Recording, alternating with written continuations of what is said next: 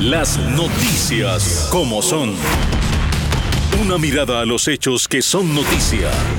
En Cuba y en el mundo. Las noticias como son.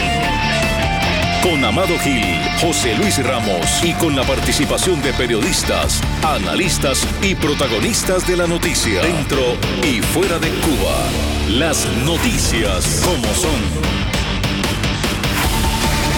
Saludos amigos, bienvenidos a, esta, a este tema fondo de las noticias y como son aquí en Radio Martín. Les saluda desde el estudio C de Radio Martín, precisamente en Miami, Amado Gil. Nos vamos ya a tema fondo.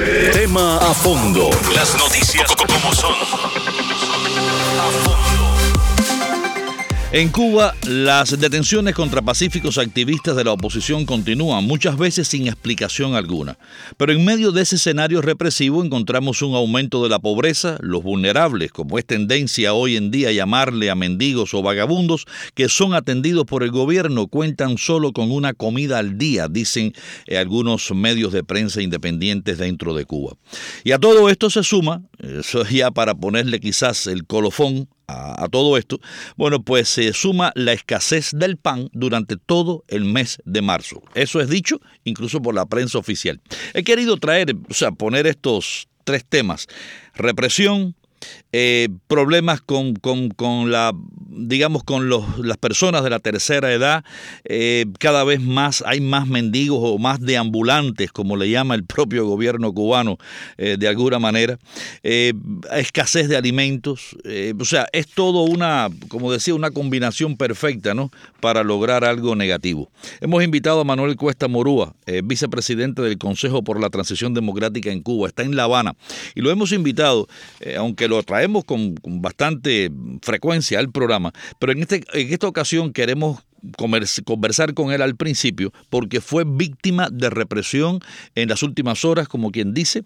Eh, lo detuvieron, aumentaron la persecución y, digamos, eso como le llaman los operativos, de una manera muy, muy bonita, ¿no? Los operativos alrededor de su casa en el reparto de Alamar, fue detenido, eh, fue metido así, dejado, abandonado, pues prácticamente en una patrulla durante unas cuatro horas. Eh, nada, las cosas que hemos escuchado mil veces en Cuba y las seguimos escuchando desafortunadamente. Manuel Cuesta Morúa, gracias por acompañarnos. Bienvenido, ¿cómo estás? Gracias por la invitación una vez más aquí. Mira, vamos, vamos a comenzar por esto de la, de hecho, eh, de, esta represión. Eh, normalmente eh, a un opositor se le detiene cuando va a una actividad que el gobierno no quiere que, que asista, se le detiene cuando convoca algo, pero de buenas a primeras sin ton ni son, como decimos los cubanos, te rodearon o, incrementaron el operativo alrededor de tu casa y te detuvieron. ¿Qué pasó? Sí, efectivamente, el viernes en la mañana, digamos alrededor de las 11, me entero yo por un vecino de que desde temprano ese mismo día, pues estaba ahí sitiado, rodeado por la patrulla, una patrulla que ponen y un agente de la seguridad del Estado eh, de pronto no me explicaba yo, no hubo, no había ningún motivo, yo personalmente no tenía ni siquiera preparada ninguna de las, digamos, actividades, eventos, acciones que regularmente hago, ¿no? Durante la semana como parte del activismo político. Y bueno, yo salí incluso en algún momento, con el vecino que me informó, eh, hice alguna pequeña diligencia, volví a la casa, normal, y más tarde volví a salir Ahí fue cuando me detuvieron, sin previa explicación. Yo le, incluso le pedí una pequeña explicación al, al patrullero que, que te detiene, nunca me explicó absolutamente nada. Me introducen ahí en la patrulla, me llevan a la estación de Alamán, me ponen en una oficina, minutos después de la oficina, me ponen en la misma en la misma patrulla, en las inmediaciones mismas de la estación, a la entrada, y durante cuatro horas y media estuve ahí eh, cerrada la patrulla, ¿no? De pronto me llamó la atención poderosamente eso. Pero la patrulla cerrada eh, hasta las 8 de la noche, como una especie de castigo, en lo que luego me devuelven a la casa, ¿no? Eh, yo me quedé un poco así, eh, digamos, como que pensando, primero el motivo, segundo, por qué un castigo de esa naturaleza, si me vas a tener por alguna razón, me detienes y punto, me da una celda, con una estación, hacer el proceso. Pero claro, ellos están acostumbrados a este tipo de decisión arbitraria totalmente, ¿no? La policía se presta para violar la ley, justamente. Es decir, hay una doble violación de la ley, en este caso por dos sujetos relativamente distintos, la policía y la seguridad del Estado, que la pisotean, te detienen y luego te torturan durante cuatro horas y media. Al otro día, exactamente lo mismo, ¿no? Yo, eh, algunos con los que conversé luego, eh, creo que tenía que ver con la conmemoración del, digamos, el 14 aniversario de la muerte, muerte de hambre de Orlando Zapata Tamayo, que afortunadamente sí fue bien recordado por familiares de presos, eso me pareció muy importante que así fuera, explicando la continuidad y bebiendo de la herencia, esas esas dos cosas que son fundamentales, y luego eh, también en las redes, ¿no? Pues hubo también eh, recordación de este humilde y joven eh, patriota, sobre todo muy humilde, que puso su vida en riesgo y finalmente y fatalmente murió, ¿no? Yo creo que tenía relación con eso, con esa conmemoración posible. Claro, este, este, pasado fin de semana precisamente fue eh, este, este evento, eh, eh, la conmemoración del aniversario de la muerte de Orlando Zapata Tamayo. Murió el 23 de febrero del 2010. Es decir, ya, o sea, 23 de febrero lo asociaron con la fecha. 24 de febrero siempre también es una fecha que se asocia con todas estas, sobre todo fue aniversario del derribo de las avionetas de manos a rescate. 24 de febrero es una fecha histórica cubana no sé, pero, pero parece que ellos siempre, mm, por precaución, aunque no sepan si va a suceder algo, eh, me parece que ellos hace, hacen esto nada más que por precaución. Sí, probablemente también hay una tensión social creciente, ¿no? Y, eh, sabes, está el tema de que cualquier evento, cualquier acontecimiento, por pequeño que sea, puede convertirse en una especie de motor, es la frase que más me gusta, o una especie de chispa, que es la frase que más le gusta a otra gente, ¿no? Para eh, concentrar ese malestar social creciente, profundo, que atraviesa a toda la sociedad cubana y ellos quieren recaber, ¿no? Una especie de profilaxis. Lo que pasa es que hacen actos totalmente arbitrarios con esto. Y eso es una de las cosas que estamos como que conversando y, discutiendo, ¿no? No se puede seguir normalizando este tipo de acción, ¿no? No, se puede seguir normalizando que cuando ellos les dé la gana violenten la ley, porque a mí lo que me interesa profundamente es el hecho de que tienen que respetar su propia ley. Y eso que están haciendo es violatorio de lo que ellos tienen establecido en cualquiera de las leyes, la constitución, la ley de procedimiento penal o el código penal. Ahí ellos lo están pisoteando, lo están revolviendo, incluso a una compatriota, la misma Herrera, vienen, que también es una violación de la ley, y la amenazan, le dicen ese mismo, al otro día, que es decir, el sábado, donde también me sitiaron, fue viernes y sábado, se le aparece la seguridad del Estado, le dice, ustedes dos se van del parque, ¿no? Una frase de esa es como que puede ocurrir cualquier cosa. Y eso es violatorio a la ley, más allá de la intención, más allá de lo que ellos pretenden. Están violando la ley cuando un funcionario que además utiliza seudónimo amenaza y coacciona a una ciudadana con violentar la ley y con desaparecerla, ¿no? Porque esa frase de que te va del parque eh, un, un índice claro, verbalizado, de una intención de desaparecer activistas de la sociedad civil. Así estamos, pero nosotros estamos empeñados, reitero, en el tema de la ley y el cumplimiento de la ley por parte de todos ciudadanos y el propio gobierno. Mira, eso de te vas del parque, eso, eh, eso, eso, eso debe ser punitivo. Una amenaza, eso es una amenaza de muerte, una amenaza de desaparición, una amenaza de secuestro, puede ser una amenaza de cualquier cosa. Te vas del parque en el argot cubano y los cubanos lo entendemos muy bien, es eh, te, puedes morir, te puedes morir perfectamente. Yo creo que eso, eso, eso debe, eso yo creo que eso es mucho más grave eh, que hasta eh, poner los operativos y, detenerte, eh, digamos, de manera aleatoria o, detenerte de manera ilegal. Yo creo que ya en el caso de vas del parque, esto puede ser, puede ser considerado como una amenaza de muerte. Y esto, no sé el Código Penal cubano, pero esto es punitivo. No, el Código Penal lo es, es punitivo por el propio Código Penal de ellos. Por eso yo insisto en lo de la ley no es no es la Declaración Universal de Derechos Humanos, no es la Carta Internacional de Derechos Humanos con todos sus instrumentos y acuerdos, algunos firmados por el gobierno cubano, otros ratificados y firmados. No, estamos hablando de la propia ley, la ley de procedimiento penal, que afortunadamente nosotros la conocemos muy bien, la ley, el código penal mismo, incluso renovado, que es durísimo, hoy se contempla la amenaza del funcionario. Y en este caso, como dices muy bien, es una amenaza prácticamente de desaparición física de eh, los activistas y hay que tomársela en serio. Yo me la tomo en serio, ¿no?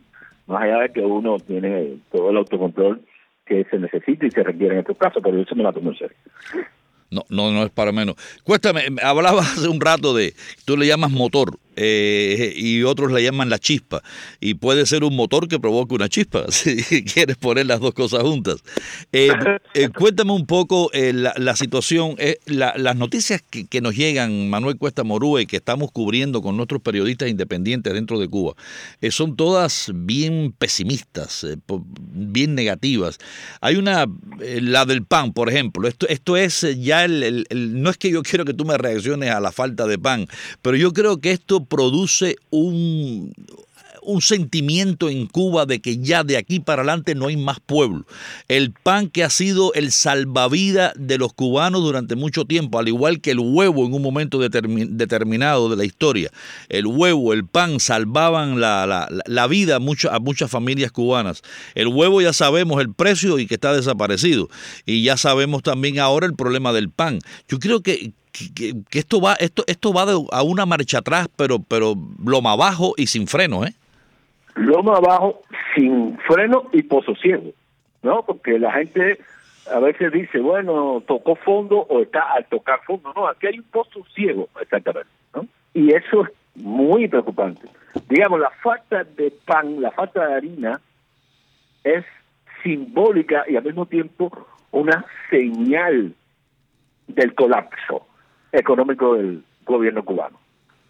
Digamos que cuando hay situaciones humanitarias, pensemos en Gaza ahora mismo, o pensemos en África, en algunas regiones, lo primero y lo más fácil de distribuir es justamente el trigo y la harina para el Eso en situaciones y en contextos donde hay estados fallidos absolutamente en el sentido territorial del término, es decir, descontrol de determinados territorios y llega a las Naciones Unidas y lo primero que distribuye la señal de que le están poniendo piso a una situación de declive humanitario es que distribuyen pan, distribuyen trigo y distribuyen arroz y harina, pero el pan es uno de esos símbolos. Bueno, aquí en un modelo económico que toca, eh, definitivamente tocó fondo hace mucho tiempo, ¿no? Aquí lo que hay son salvavidas al Estado y salvavidas desde la sociedad misma hacia sus familiares, pero ya tocó fondo el, el tema el sistema económico,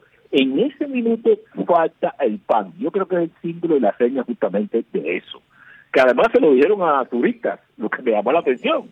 Entonces yo digo, bueno, los turistas empezarán a decir, cuando lleguen a sus países respectivos, empezarán a decir, bueno, eh, si te gusta o te es necesario el pan, no hagas turismo en Cuba. Hacer turismo en Cuba y no come pan.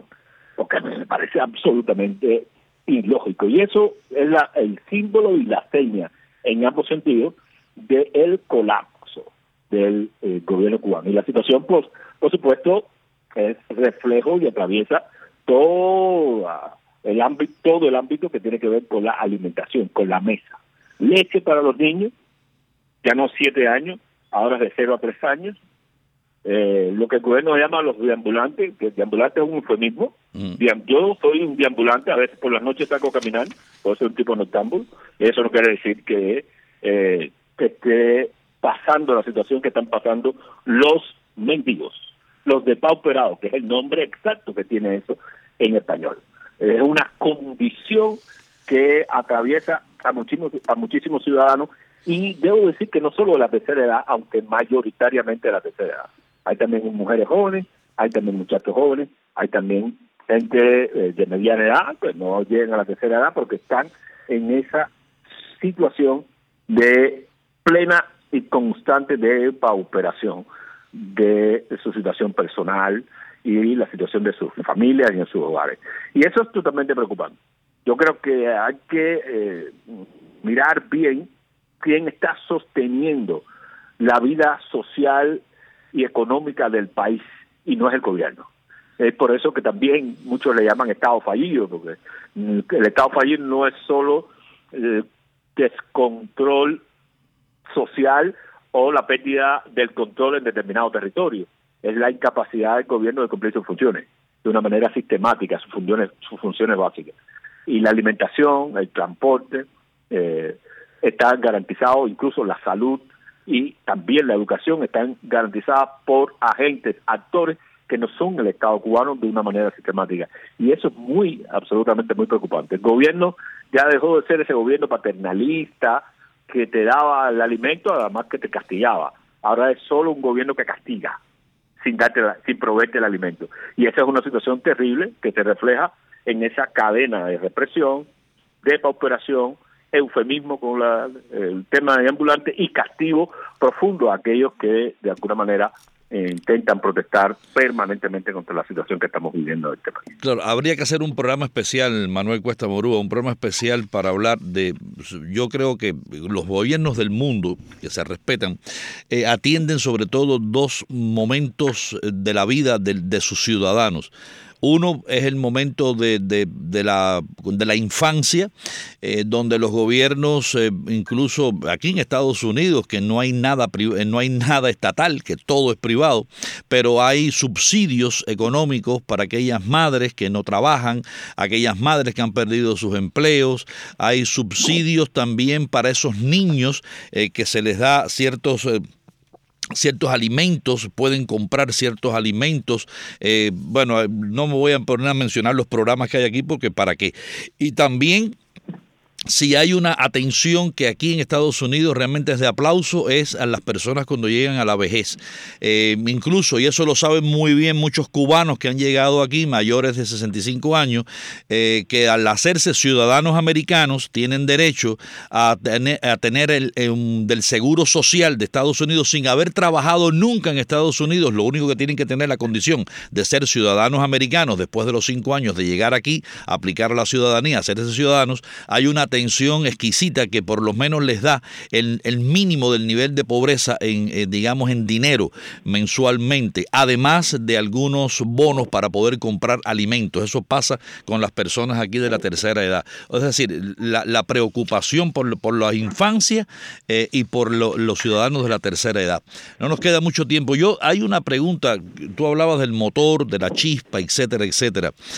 Eh, todos recordamos el 11J 2000 2021 venía de la pandemia, aeropuertos cerrados, no había por dónde salir, eh, la gente se votó a la calle. Había internet y la gente se votó a la calle. Y cuando digo que había internet es que el internet sirvió para que se multiplicara, ¿no? Para que la gente viera en otros lugares lo que estaba pasando en una zona muy, muy, muy ahí en las afueras de La Habana. Yo te pregunto, las salidas del país, ese acuerdo de Cuba con Nicaragua de quitar las visas para que todo el mundo se vaya, como le llaman los memes, ¿no? Son terribles, en vulcana de aviación, para que la gente vaya a ver los volcanes, para que la gente vaya a hacer turismo a Nicaragua y ver los volcanes. El cubano siempre inventa. Bueno, eh, eh después, eh, bueno, el Darién, en la frontera con México. O sea, se va creando todo un ambiente de salida, salida, salida, salida del país. Yo creo que eso en el fondo, eh, más que por, por algo que, que, fuerza la situación económica, yo creo que lleva algo de diseño del gobierno cubano también. El gobierno cubano sabe muy bien que si el ciudadano está pensando en un parol o pensando en irse por Nicaragua o pensando en irse por la frontera, por donde sea, eh, se va a portar bien para poderse ir. Eso, eso está pasando en Cuba, ¿eh? Sí, claro. Ya, mm, digamos, el pacto entre autocracias no entró Venezuela porque no, no tenía territorio contiguo para la migración, para esa línea migratoria, pero el pacto entre autocracias que se protegen a sí mismas revela el diseño que hay, que hubo eh, en relación con eso. ¿no? El gobierno cubano tiende a culpar a los Estados Unidos de la migración ilegal y el gobierno cubano garantizó la mitad de ese, de, de ese corrido hacia la inmigración ilegal cuando pactaron con el gobierno de Nicaragua para que de alguna manera eh, no eh, eh, pidiera visa a esa cantidad de cubanos que estaban utilizando el territorio de Nicaragua para entrar al istmo centroamericano. y garantizar su llegada a Estados Unidos. De modo que sí, ahí hay parte de diseño. Eso es lo que, conversando con algunos que saben, demógrafos del asunto, llaman la emigración sistémica. La emigración sistémica es, hay unas cuantas causas que se unen, que se articulan para expulsar en el sentido, eh, digamos, fuerte de la palabra, a determinada cantidad de ciudadanos de un territorio. Y en esa emigración sistémica hay está la parte del diseño del gobierno que abre la compuerta y está la parte justamente de las causas estructurales de la emigración que tiene que ver con la crisis que tiene que está atravesando Cuba y la otra parte es la motivación personal de los que deciden dar ese paso. Eso es lo que se llama migración sistémica. De modo que cuando la gente dice yo no emigro por razones por razones políticas, yo lo hago por razones económicas, no se dan cuenta de que la motivación económica surge y nace de las decisiones políticas. Y en ese sentido es que adquiere mucho valor el concepto de migración sistémica que ha caracterizado a Cuba. Y ha servido justamente como válvula de escape para que la gente se mantenga quieta y tranquila y esté eh, concentrada en la planificación del próximo viaje. Eh, un demógrafo muy reconocido en Cuba, de apellido Albizu, ha demostrado que en dos años se ha ido del país, en dos años se ha ido de este país un millón y medio de eh, cubanos, no solo con destino a Estados Unidos, sino con destino a otros países. Y eso eh, es un problema serio que amenaza de continuar de esa manera, la suerte que, digamos, los Estados Unidos le están poniendo freno a eso, eso amenaza ya la continuidad física de cualquier cosa que uno pueda llamar el proyecto de nación cubana. Pues, si se baja la mayor parte de la población, sobre todo activa del país, eh, pues se pierde eh, capital humano, se pierde gente que conoce, que está preparada, que tiene la energía, en la misma medida en que envejece la población y que aumenta el sector de los que tienen más de 65 años en Cuba, que ya va por el 21%. ¿Quién mantiene a esa cantidad de gente en un estado totalmente fallido ineficaz y además incompetente? Es decir, esas tres cosas se unen para eh, dejar una situación realmente complicada la continuidad misma de la nación. Y yo creo que sí, que para eso sirve la eh, válvula, esta válvula de escape, para calmar a la gente y que eh, se dediquen a preparar su próximo plan de vuelo, porque casi todo el mundo sale por avión. Claro que sí. Eh, eh, no nos queda mucho tiempo, pero sigue. Habíamos hecho un programa recientemente hablando de la crueldad de la delincuencia en Cuba, Manuel Cuesta Morúa, y es algo que sigue en ascenso. Este titular de, de, de 14 y medio que estoy leyendo, lo tienen todos los periódicos, por cogí este, eh, que matan a un veterinario en Ciego de Ávila para robarle su moto eléctrica esto, eh, esto a, dónde va a parar ese país? Nos queda un minuto para concluir. ¿Dónde va a parar el país con todo esto que estamos narrando y con esta delincuencia y esta crueldad en, en, de la, del, crimen, que, que, es lo que a mí me asusta? Bueno, vamos camino de convertir a Cuba en un país de violencia estructural e institucionalizada en ambas direcciones. La institucionalizada, el ejemplo es la arbitrariedad de la detención eh, de los ciudadanos.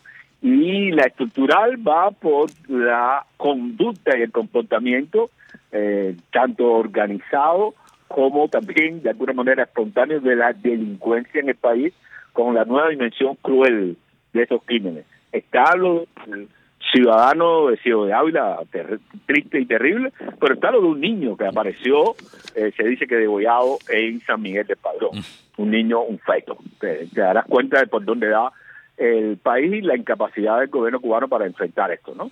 Eh, de algún modo solo saben castigar, pero nunca llegan a tiempo porque no han preparado las condiciones para que eh, la violencia se detenga, se eh, neutralice, se inmovilice y que hacer un trabajo tanto social como cultural, como educacional y profiláctico para evitar la violencia y evitar el castigo. Ah, Vamos en un camino bien terrible, amigo. No es solamente, o sea, no es castigar, es prevenir. Ahí es donde está todo. Manuel Cuesta Morúa. Manuel Cuesta Morúa, gracias. Gracias. Bueno, comenzamos hablando de tu detención y terminamos hablando de los problemas sociales en Cuba. Gracias, Manuel Cuesta Morúa, y gracias también, por supuesto, a todos los radio oyentes sintonizando este tema fondo de las noticias como son. Hasta la próxima.